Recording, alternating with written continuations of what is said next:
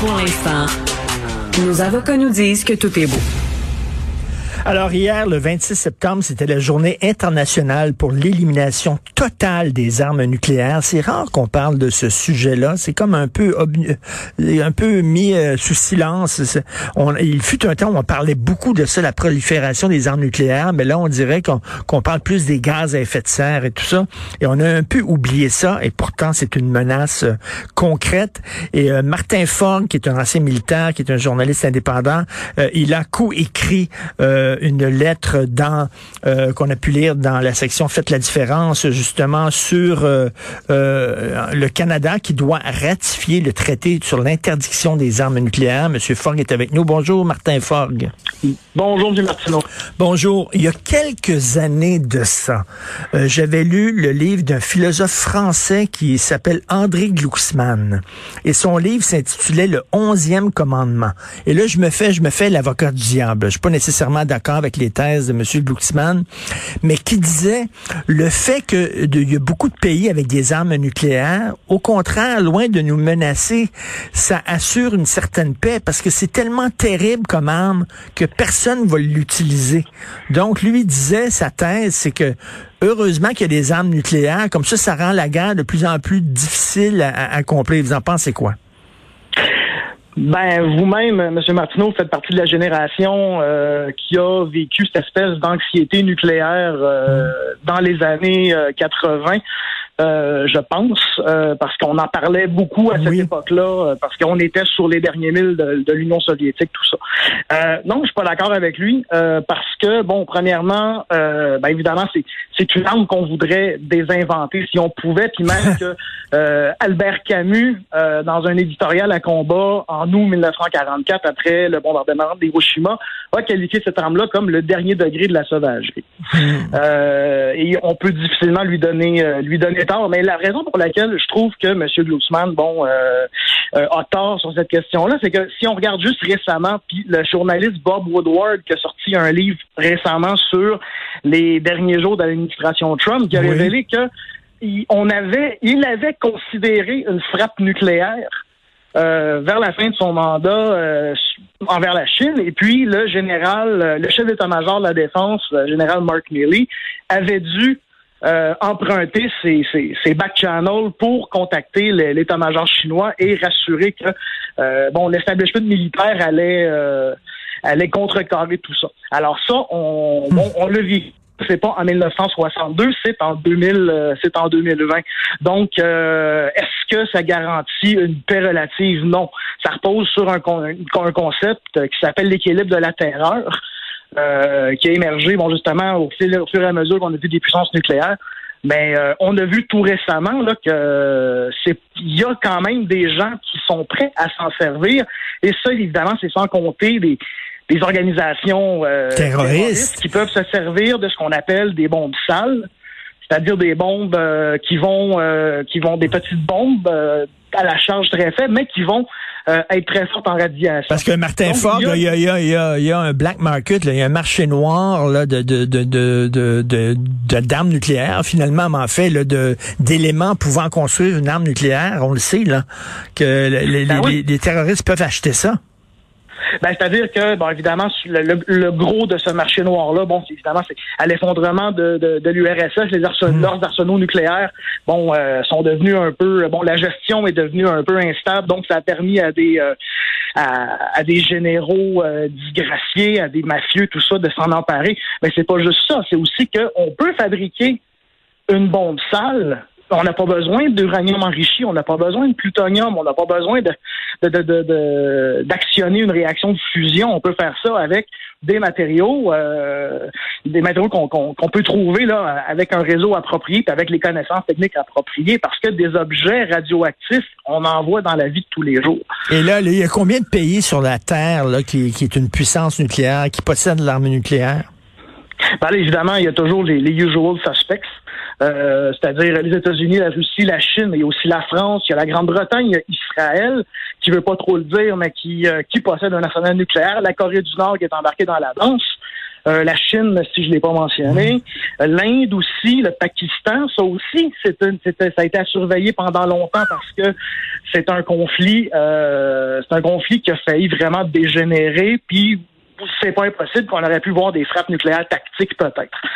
Euh, mais le club, le club tend à s'agrandir parce que quand on regarde, comme là tout récemment, bon, en janvier, on c'était le traité d'interdiction des armes nucléaires qui était qui rentrait en vigueur, qui avait été signé par un paquet de pays, mais aucune puissance nucléaire n'a signé ce traité-là. Et un absent notable, l'Australie. Ah, euh, et, et, tout récemement, euh, il y a eu un bon, il y a, y a il y a un deal là, qui est venu euh, qui est venu choquer un peu la France parce que l'Australie s'est tournée vers les États-Unis et la, Grande-Bretagne pour des sous-marins qui sont pas des sous-marins stratégiques, mais ça indique un espèce de shift dans la géopolitique euh, par rapport là à l'OTAN, aux alliances, tout ça. Parce que, et, ça, et moi, je me dis, je pose la question, faut, faut, attendre, faudrait fouiller plus, mais je me dis, est-ce que l'Australie aurait l'ambition d'embarquer dans cette danse-là, ne serait-ce qu'indirectement. Oppenheimer, Oppenheimer le, le, le, père de la bombe nucléaire moderne, lui-même le, le, regrettait toute sa vie et a passé la, la, fin de sa carrière et la fin de sa vie à lutter justement contre la prolifération. Lui, je pense aussi qu'il aurait aimé ça, ne pas inventer cette bébête-là. Euh, est-ce ben, il n'est pas le seul, hein? Ben non. Est-ce que le Canada, justement, est intéressé justement à, à signer un traité d'élimination des armes nucléaires?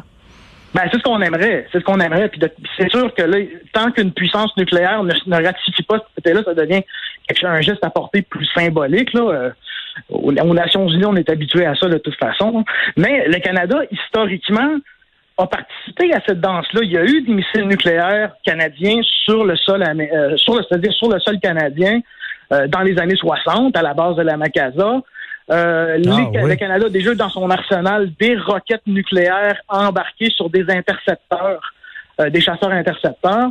Mais ben là, ça remonte aux années 60, on est au plus fort de la guerre froide. Mais maintenant, le Canada bon, a toujours, je pense, euh, refusé d'embarquer dans cette danse-là, mais le Canada a vendu de la technologie à des pays qui pouvaient s'en servir pour, euh, pour, leur, pour leur programme nucléaire. Euh, je sais qu'on a souvent parlé du réacteur Candu. Bon, on disait que c'est pas possible euh, de, d'enrichir l'uranium à ce point-là, mais, par, je veux dire, à un moment donné, euh, tout bon scientifique qui s'y met un peu euh, a pas de problème à trouver une petite entourloupe là-dedans. Mais en même temps, il faut pas être naïf. Si, si, y a seulement les démocraties qui éliminent leurs armes nucléaires, puis que les, les dictatures, je sais pas, la Corée du Nord, la Chine, tout ça continuent à en avoir, c'est, c'est pas mieux, là. Non, mais par contre, euh, c'est sûr, bon, évidemment, eux ne, ne, viendront certainement pas signer ce traité-là. Mais non. C'est très étonnant. Euh, par contre, il y a, y a, y a d'autres moyens aussi de que, que, que, l'escalade euh, nucléaire. Euh, moi, je pensais, par exemple, justement, euh, dans ce cas-là, peut-être un des embargos sur certaines technologies, parce que euh, certaines, puis là, je ne veux, veux, pas aller trop loin là-dedans, là, mais je veux dire, certaines composantes technologiques peuvent euh, on peut leur on peut peut-être leur bloquer accès à ça. Ça, c'est une façon euh, que je vous trouve là comme ça. je vous sors ça de mon, hmm. chapeau euh, de là, Mais euh, il y a quand même un il y, a, quand même il y, a un, y a un risque, il y a, y a, un danger que, que cette escalade-là dégénère. Puis je pense qu'il faut surveiller ça. Et je pense, comme citoyen, moi comme vétéran, comme journaliste engagé, qui, justement, bon, euh, embarquer dans cette campagne-là. Mais je pense qu'on a des gestes à poser pour envoyer des messages. Mais non, parce que parce que là, une arme nucléaire, puis là, on parle plus de la bombe A qu'on a lancée sur Hiroshima et Nagasaki. Là, c'était de la petite bière par rapport aux nouvelles armes nucléaires. C'est qu'on peut wiper la planète. Là. À un moment donné, là, c'est pas une AK-47, c'est pas un revolver. Tu peux, euh, c'est, ça pose une menace pour toute l'humanité. Euh, c'est certain que ça n'a pas de maudit bon sens. Et d'ailleurs, une bonne façon de célébrer euh, la Journée internationale pour l'élimination totale des armes nucléaires, c'est de regarder le Docteur Folamour de Stanley Kubrick, qui est le meilleur film jamais fait là-dessus. Donc, euh, merci. La dernière image, la dernière image, elle est priceless. Ah oui, elle, est incroyable. La dernière image avec la toune, la petite toune un peu le cucu qui joue là. Ben merci Monsieur Fogg d'avoir d'avoir remis, comme je dis, hein, c'est rare qu'on parle de ça maintenant. On n'en parle plus beaucoup, la prolifération des armes nucléaires. Ben, il faut absolument. Oui, tout à fait. C'était un peu occulté, euh, remplacé par d'autres causes. Donc, vous pouvez lire ça dans en fait la différence. Le Canada doit ratifier le ben, traité. Je, oui. Juste ça, M. Martineau, on parle, vous parlez tantôt de la crise climatique. le danger d'une guerre, d'un conflit nucléaire, c'est directement relié euh, ben à l'écologie. Ben oui, tout à fait. on, parle d'un hiver nucléaire, hein, c'est pas pour rien. Là. Ça ferait on peut faire un deux en un là-dessus. OK. Martin Fogg, merci beaucoup. Salut, bonne journée. Au revoir. Ben, c'est tout pour moi. C'est Benoît qui prend la relève. Bien sûr, il y a notre rencontre dans 1h30 à midi. Merci beaucoup à, à Maude Boutet. Merci Florence Lamoureux pour la recherche. Merci beaucoup. Jean-François Roy à la réalisation, à la console. On se reparle demain 8h. Passez une excellente journée.